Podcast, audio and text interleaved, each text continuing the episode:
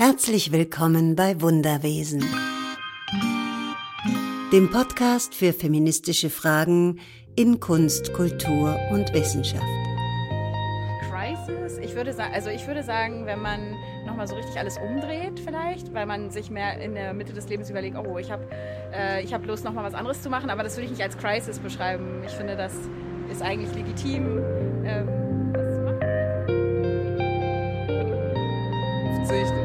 warten, bis ich 50 bin, bis ich mir überlegen kann, ob ich denn wirklich alles mag oder kann ich das nicht mit 28 äh, und dann nochmal mit 30 machen und vielleicht nochmal mit 34 und man sollte, aber ich glaube auch, dass Generationen heute da nicht mehr so dran festhalten. Du machst es so,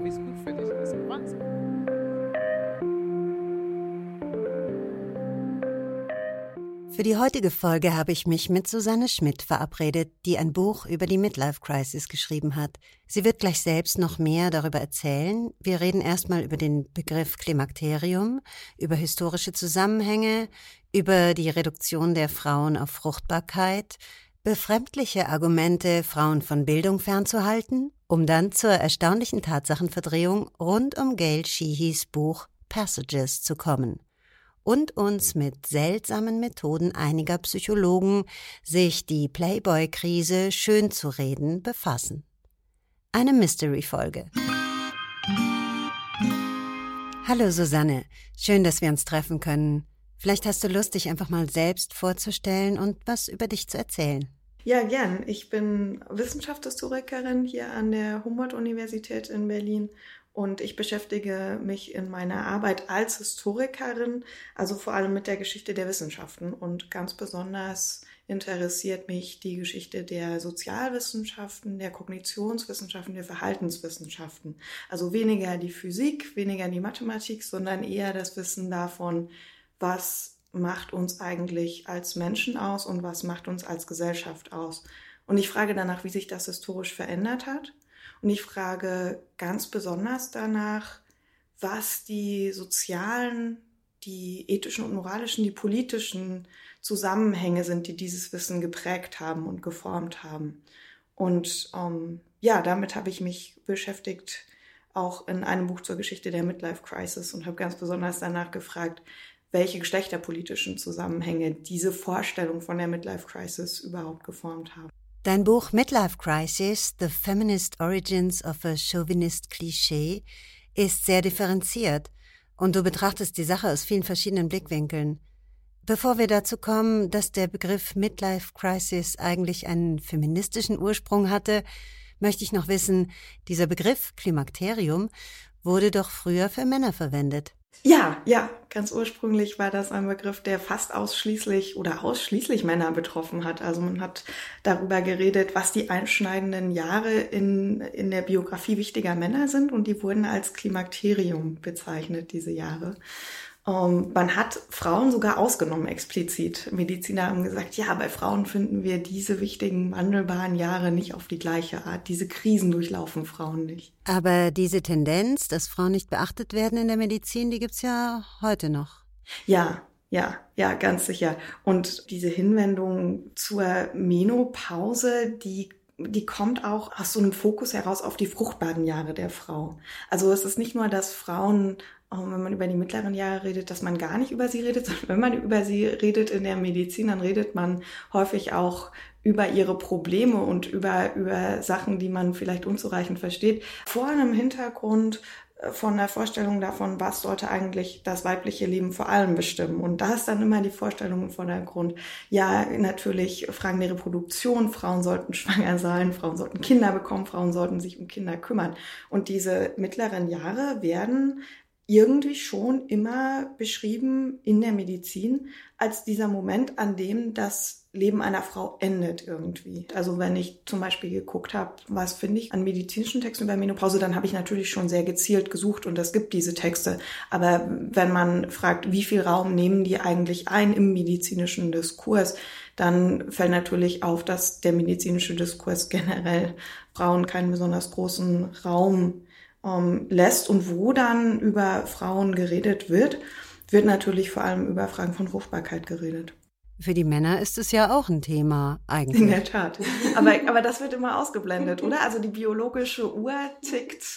Tickt nur für die Frau. Für die Frauen, ja. Ja, ja, aber die ähm, Qualität der Spermien nimmt ja tatsächlich auch ab. Also und wenn ein Paar unfruchtbar ist, ist es ja wahrscheinlich immer noch so, dass die Frau eher dafür verantwortlich gemacht werden als die Männer. Ja, und wenn man über die mittleren Jahre nachdenkt und über die Diskussion über die Lebensmittel, dann fällt auch auf, dass das, während das für Frauen als so ein, so ein ganz problematischer Moment beschrieben wird, dass die mittleren Lebensjahre für Männer im modernen Diskurs und auch teilweise in diesem frühneuzeitlichen und mittelalterlichen Diskurs, aber die werden einfach als ähm, die, die Blütezeit des Lebens beschrieben. Also das ist der Moment, wo besonders viel erreicht wird in der Karriere. Also wir bewegen uns da auch so ein bisschen in so anderen Diskursräumen. Das heißt, ähm, nicht, nicht im medizinischen, sondern da geht es eher um Fragen der Karriere und des Erfolgs und man, man blickt auf so ein Leben zurück, das man selbst gestaltet hat in dieser Vorstellung.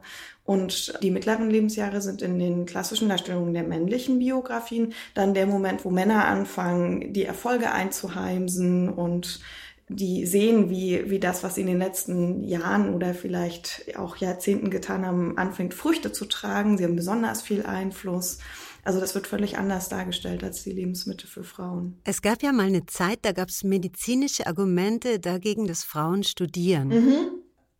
Und dann wird auch noch die Pathologisierung der Menopause als Grund benutzt, die Frauen jetzt wieder ins Haus zu binden.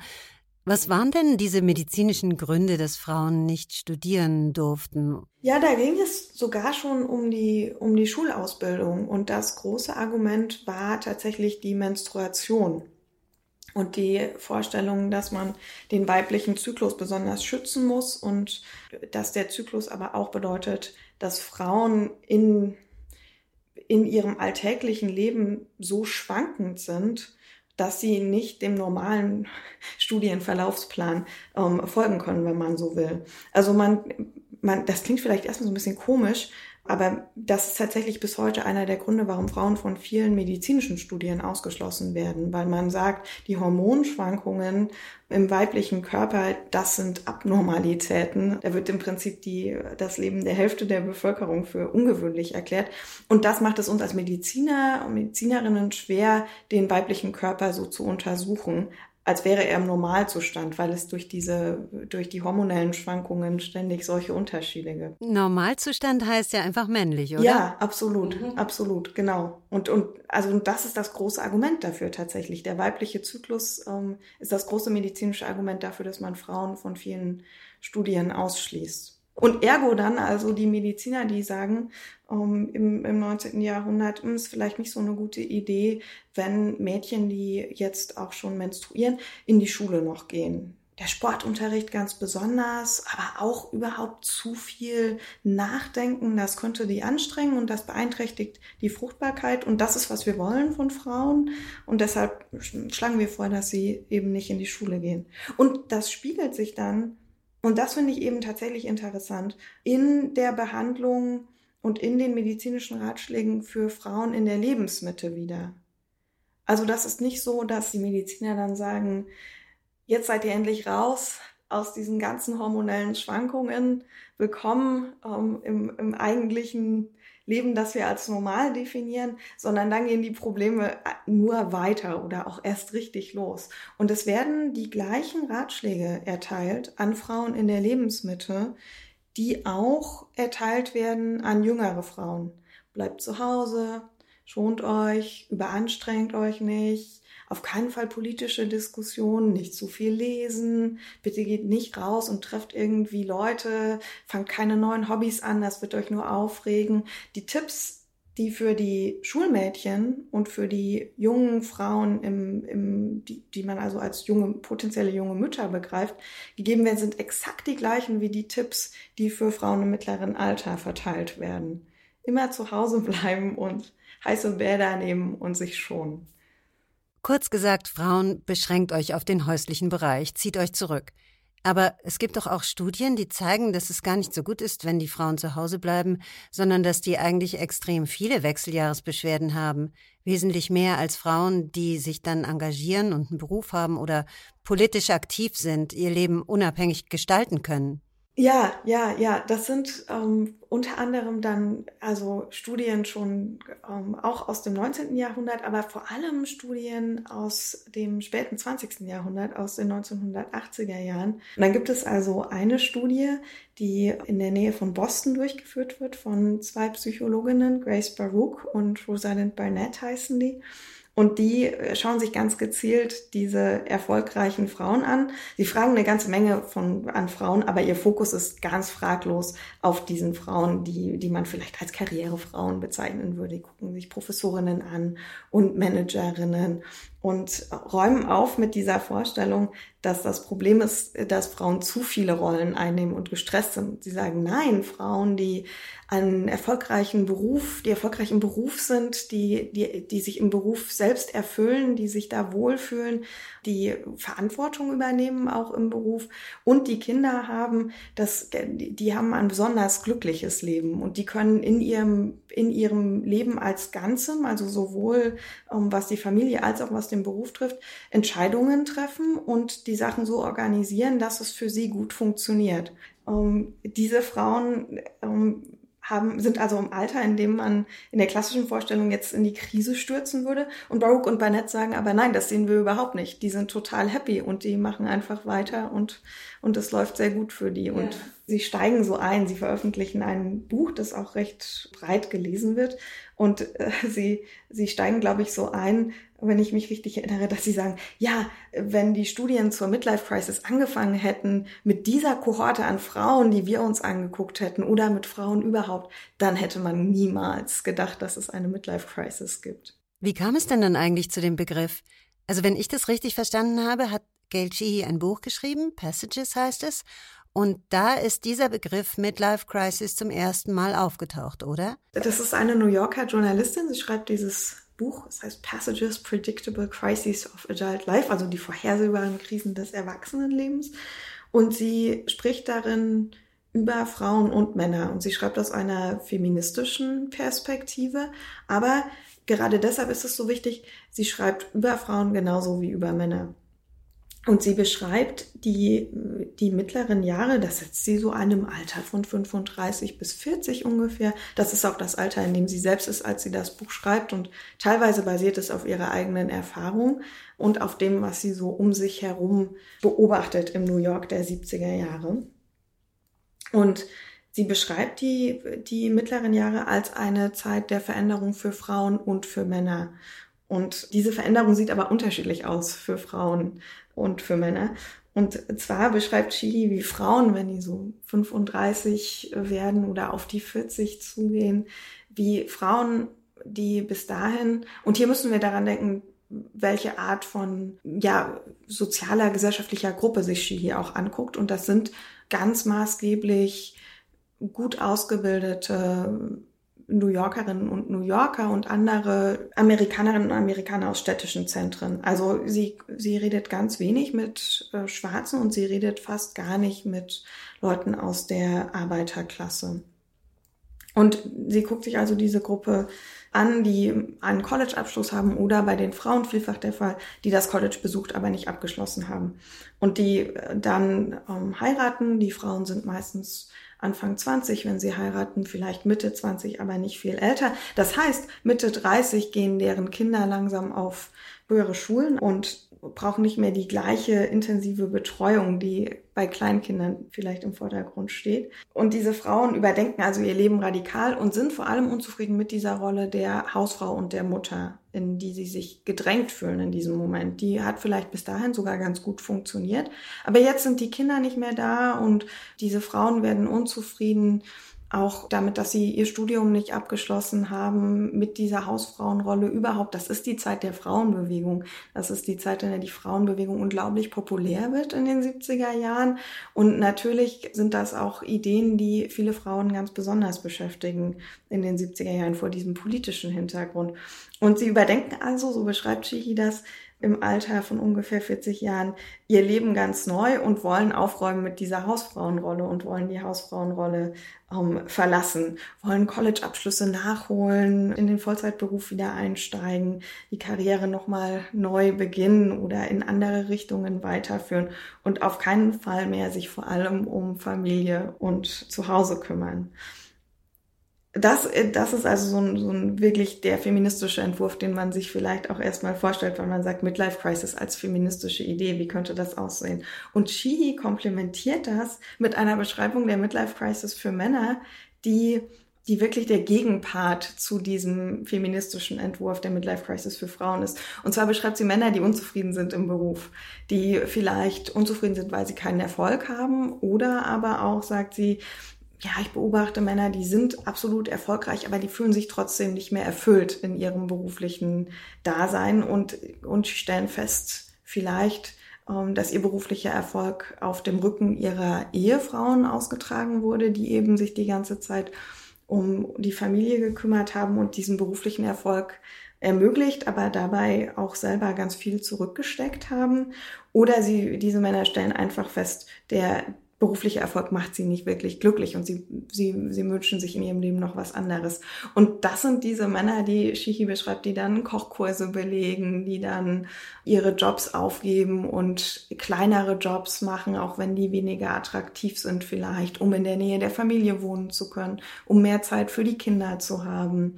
Und was also stattfindet, wenn man wenn man das kombiniert sich anschaut, Frauen und Männer, ist dieser Rollenswitch, das heißt, Männer kümmern sich mehr um Haushalt und Familie und Frauen kümmern sich mehr darum, ihre berufliche Laufbahn voranzutreiben. Und das ist diese Midlife Crisis, die Shihi beschreibt für Frauen und für Männer, die wirklich im Prinzip ein Ende der traditionellen Geschlechterrollen, aber von Frauen und von Das war ja das, was mich dann eigentlich an den Haken gekriegt hat, sofort dieser Gedanke. Ich dachte, Moment mal, der Begriff Midlife Crisis, der wird ja normalerweise ich weiß nicht, ob das allen so geht, aber mir geht es so für Männer benutzt. Und zwar für Männer, die dann das Bedürfnis haben, die Frauen zu verlassen, sich eine jüngere Partnerin zu suchen, Sportwagen. Also das ist jetzt alles total stereotyp und klischiert, aber das ist das Klischee. Und in meinem privaten Umfeld, jetzt bin ich ja in einem Alter, wo Midlife Crisis ein Thema ist, da sehe ich das anders. Da sehe ich, dass die Männer und Frauen, genau wie Shi das auch rausgefunden hat, eigentlich unzufrieden sind über die Rollenverteilung die nochmal überdenken, aber vielleicht auch gefangen sind, auch die Männer ja sehr gefangen sind. Früher haben sie es vielleicht einfach so hingenommen, die Älteren haben vielleicht auch gar nicht so ein Interesse, das zu hinterfragen. Aber für die Jüngeren gerade ist es ja total interessant, dieses Modell nochmal zu hinterfragen. Ja, ja. Und gerade in den 70er Jahren, als das Modell auch tatsächlich gesellschaftlich zu einem Ende kommt, also man denkt so an die Ölkrise zum Beispiel, als einfach diese, diese, ja, sehr rigide getrennten Geschlechterrollen, die man aus den 50er und 60er Jahren kennt, als die einfach nicht mehr so richtig funktionieren in der, in der Praxis an ihre Grenzen stoßen Gerade in der Zeit gibt es dann auch deshalb ein ganz großes Interesse an der Midlife Crisis. Also das ist schon einer der Gründe, warum in den 70er Jahren dieses Konzept nicht nur Shihis Interesse findet, sondern auch so viele mit ihr sprechen wollen und am Ende dieses Buch über die Midlife Crisis Passages so unglaublich erfolgreich wird. Das ist ein Bestseller. Für zwei Jahre lang ist das eines der meistverkauftesten Bücher in den USA. Ähm, und das hat viel damit zu tun, dass es da ganz großes Bedürfnis danach gibt zu verstehen, wie Lebensentwürfe aussehen können, die nicht nach diesem rigiden, diesem rigiden Alleinverdiener- und Hausfrauenmodell funktionieren. Und das nicht nur eben für, für die jüngere Altersgruppe, die da vielleicht dann andere Entwürfe ohnehin startet, sondern eben gerade für diejenigen, die in den 30er oder 40er Jahren sind, deren Leben einmal so aufgegleist wurde nach diesem Modell und die jetzt merken, dass das an seine Grenzen stößt. Und das hat vielleicht in der Elterngeneration noch funktioniert, aber für sie selber klappt das einfach nicht mehr. Und dann da so ein Deutungsangebot zu bekommen, das ist was, das natürlich einschlägt in dem Moment. Und dann ist ja was Seltsames passiert danach. Also dann wurde das Ganze ja ein bisschen verändert. Da gab es ja drei Psychologen, die die Geschichte ein bisschen verändert haben, also stark verändert haben. Ja, also man muss sich vorstellen, dieses Buch von Shihi, Passages, ist unglaublich erfolgreich, schlägt wirklich ein. Das ist ein Buch, das sehr kritisch ist auch gegenüber der etablierten Psychologie. Erik Erikson ist einer der Psychologen zum Beispiel, der ganz renommiert ist und den Shihi angreift und er hat dieses lineare Modell, er nennt das die acht Stufen des Lebens und wenn er das in Diagrammen darstellt, dann ist das wie so eine Treppe, wo man von, von unten nach oben schreitet und das geht immer nur bergauf und er kritisiert auch Vorstellungen davon, dass jemand da irgendwie mal innehalten und, und was hinterfragen könnte. Dieses Buch schlägt also ein und, und geht durch die Decke und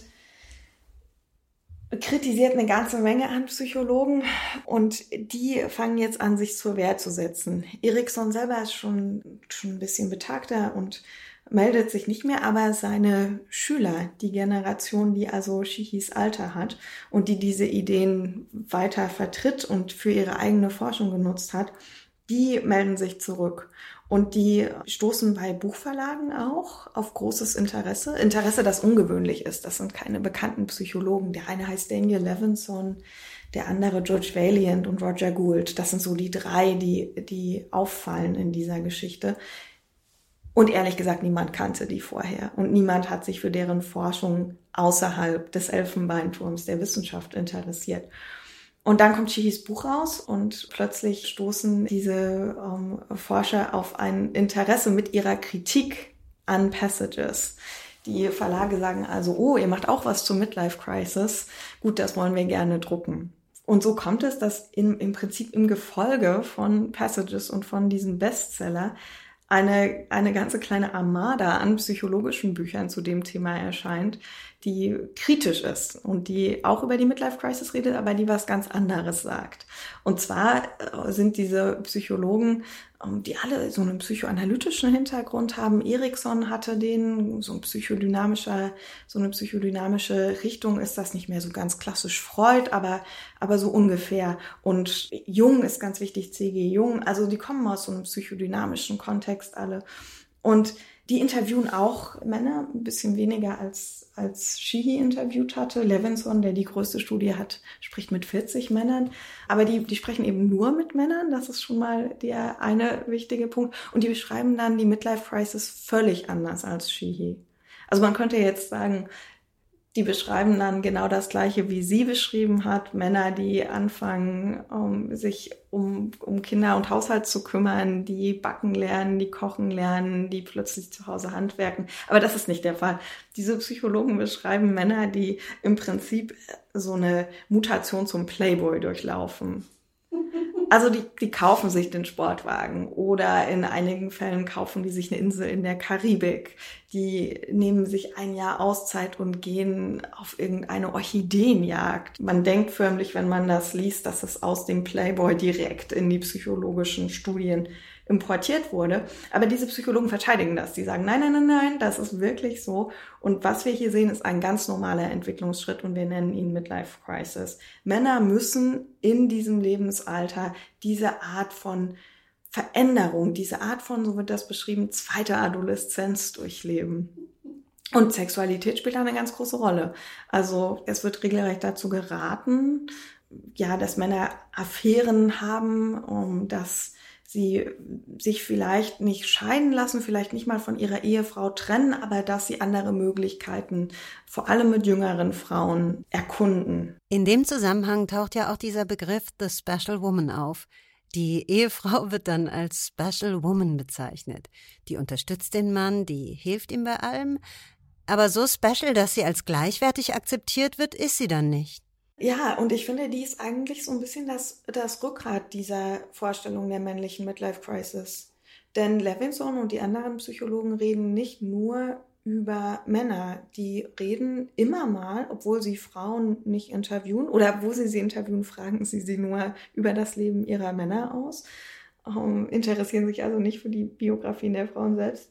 Aber in den Texten dieser Psychologen geht es doch immer mal wieder auch um Frauen und es wird völlig deutlich, dass im Hintergrund dieser Idee der männlichen Playboy Midlife Crisis so eine Vorstellung steht, dass es diese besondere Frau gibt, diese Special Woman, die du eben erwähnt hast, die sich um den Mann als Ehefrau und als Hausfrau auch kümmert, die tatsächlich hinter dessen Karriere steht, die also nicht ihre eigenen Ziele verfolgt. So sagt Levinson das auch. Er sagt, in einer Ehe kann immer nur einer von beiden Partnern, und es ist völlig klar, dass er den Mann meint, seinen Traum verwirklichen. Und die Aufgabe der Frau sei es dann also, diesen Traum mit zu unterstützen und das zu befördern und auch selber dabei zurückzustecken.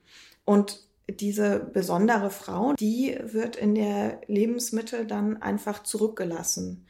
Da sagt Levinson völlig ohne mit der Wimper zu zucken, das ist ein Entwicklungsschritt, ist eine zweite Adoleszenz. So wie ein Junge seine Mutter nicht mehr braucht, brauchen auch jetzt diese Ehemänner ihre Ehefrauen nicht mehr. Und damit ist die Sache für ihn eigentlich erledigt. Könnte man, könnte man sagen, also fast erledigt. Er ist noch expliziter. Er sagt, wenn es die Frau ist, die versucht, eine Veränderung vorzunehmen in der Ehe, dann ist das ganz tragisch für den Mann und das führt zu einer inneren Krise, einer Krise seiner Männlichkeit im Prinzip.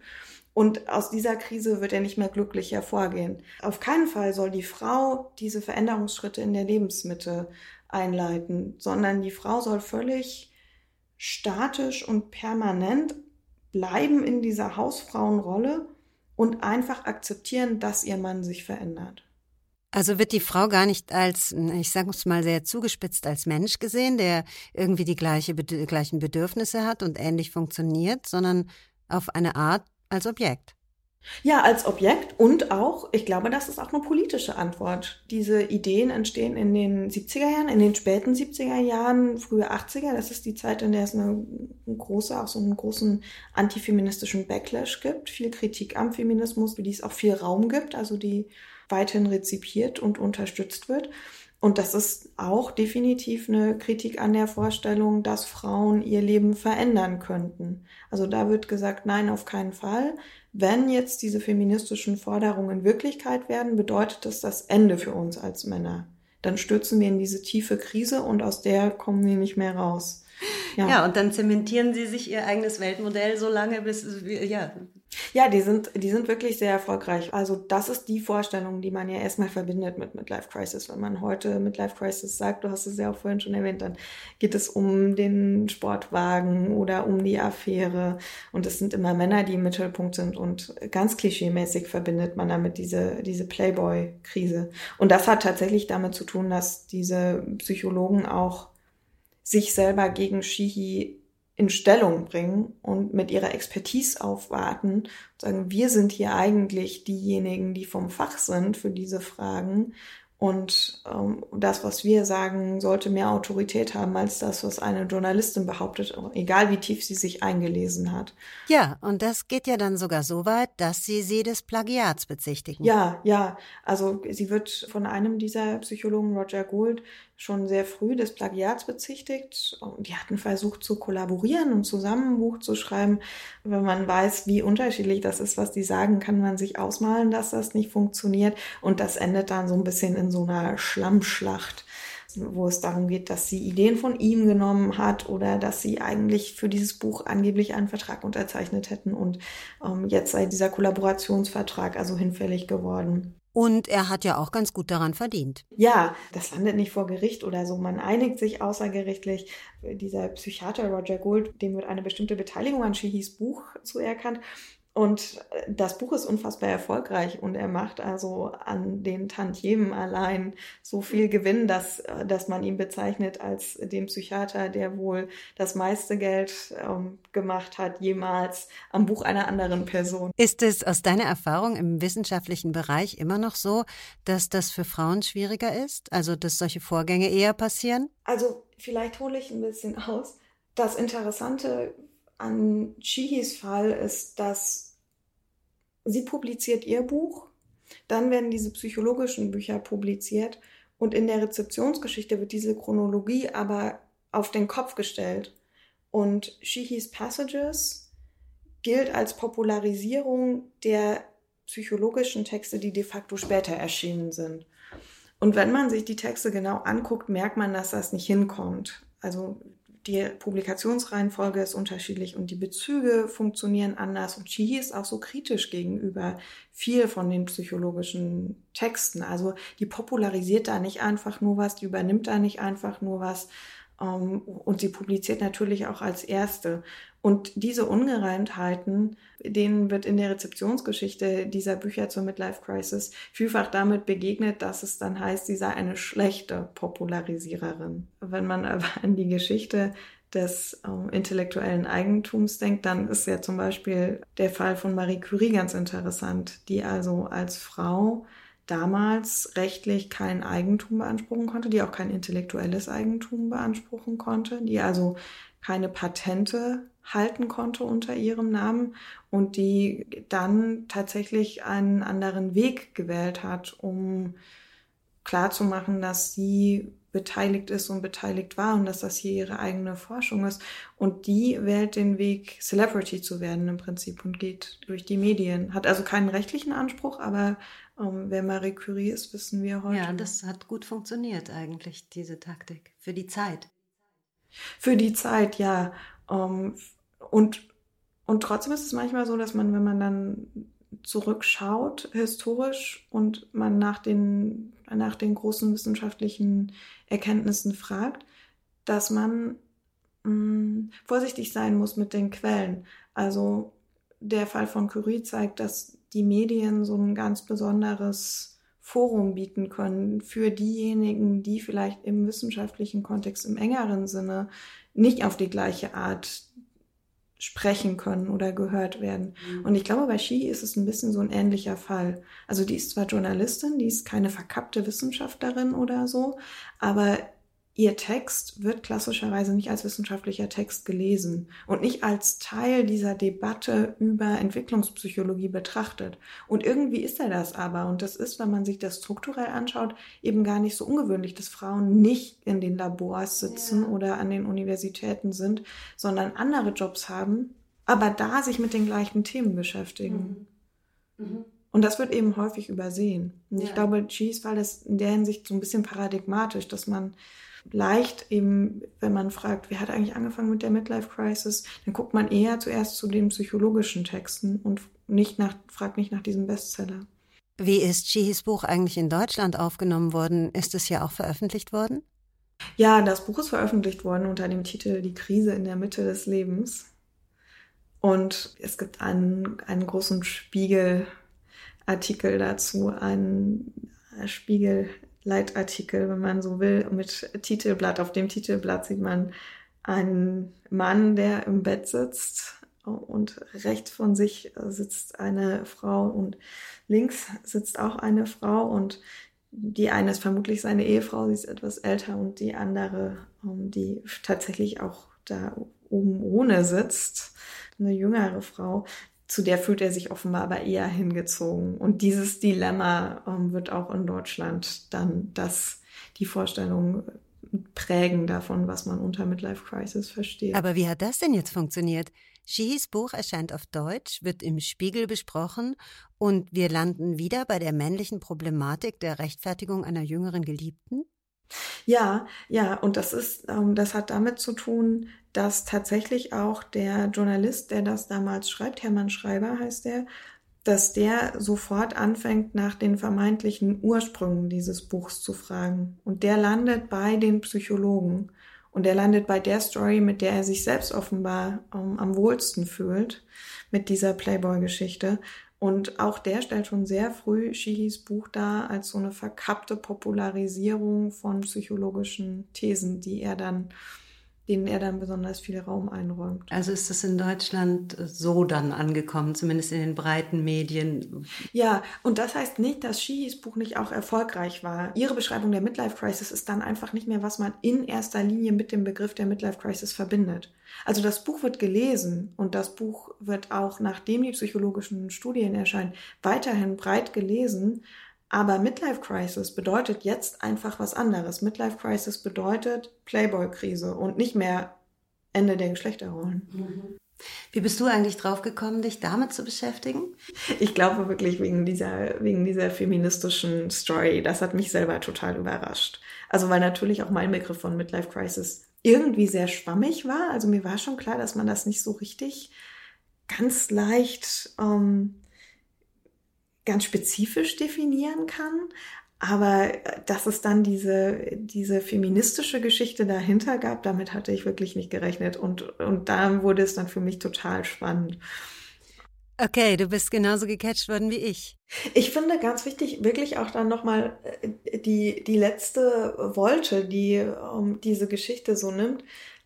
Es gibt nämlich eine große feministische Kritik dann aus den Reihen der Psychologie an diesem, an dieser Idee der männlichen Midlife Crisis. Und wenn wir heute über Midlife Crisis reden und über diese Playboy-Vorstellung, dann ist das ja häufig wirklich als Klischee. Also das ist ja, das ist ja eigentlich ein kritischer Begriff fast schon. Das macht den auch so schwer zu fassen, glaube ich.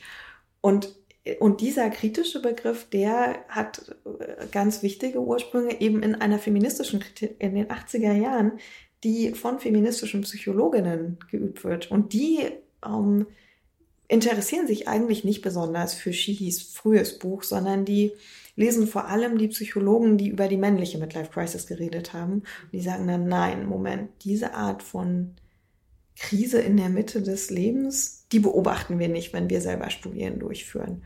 Und in unserer moralischen Theorie, Carol Gilligan ist da so eine ganz bekannte Psychologin, in unserer moralischen Theorie hat die auch ihren Ort nicht. Eigentlich, das muss man ja eigentlich begreifen als in seiner Verantwortungslosigkeit, als ein wirklich ähm, unreifes, unmündiges Verhalten als ein ganz problematisches Verhalten. Und das können wir auf keinen Fall rechtfertigen. Und in diesen Studien wird die Midlife Crisis dann beschrieben eben als unverantwortlich und auch als ein Zeichen davon, dass bestimmte Männer offenbar auf die gesellschaftlichen Veränderungen nicht völlig klarkommen und festhalten wollen an so tradierten Geschlechterrollen und daher besonders viel Stress erleben in der Lebensmitte. Und diese Studien ähm, sind sehr einflussreich und schon in den 90er Jahren gibt es Umfragen, 90er, frühe Nullerjahre dann, wo völlig klar ist, dass die Mehrheit der amerikanischen Bevölkerung in dem Fall Midlife Crisis nicht eigentlich so kauft als Begriff, sondern davon ausgeht, dass das ein anormales Verhalten ist, dieses Playboy-Verhalten. Also die Kritik, glaube ich, gehört zur Geschichte der Midlife Crisis dazu, die Kritik an diesem, auch an diesem Begriff der männlichen Midlife Crisis. Ja. Hast du Angst vorm Altern? Nee, eigentlich nicht. Also du hast ja vorhin gefragt, ähm, was, was mich zu dem Buch und zum Thema Midlife Crisis überhaupt gebracht hat. Und eigentlich hatte ich immer schon die Vorstellung, dass man so, wenn man 40 oder 50 wird, dass es dann so richtig gut wird. Für mich war das, ähm, war das in der Hinsicht gar nicht so eine Überraschung, diese vielen ganz positiven Beschreibungen von Frauen zu finden darüber, wie es in der Zeit mit ihrem Leben so besonders gut funktioniert. Vom hohen Alter denke ich, ähm, das, äh, da, davor hat man vielleicht eher Angst. Also nicht vorm Altern als Prozess, sondern, sondern vorm hohen Alter, vor, vor der stärkeren Abhängigkeit im hohen Alter auch. Und ich glaube, dass das auch ist, was teilweise den Midlife Crisis Begriff in den letzten Jahren nochmal so ein bisschen in seiner Bedeutung verschoben hat. Es gab da diese ganzen Studien, die beschrieben haben, wie es nach der Midlife Crisis wieder nach oben geht. Und die sprechen von so einer U-Kurve des Lebens. Das sind so statistische Studien, die ähm, dann in, in, den immer gleichen Graphen münden, in so einer U-Kurve eben, wo man ähm, zeigt, dass im jungen Alter, die setzen meistens so um die 20 auch an, also nicht bei Kindern, sondern bei jungen Erwachsenen, dass da das Zufriedenheitsniveau ganz hoch ist und dann geht es nach unten Mitte 40 wird meistens so der Tiefpunkt festgelegt und dann geht es wieder nach oben.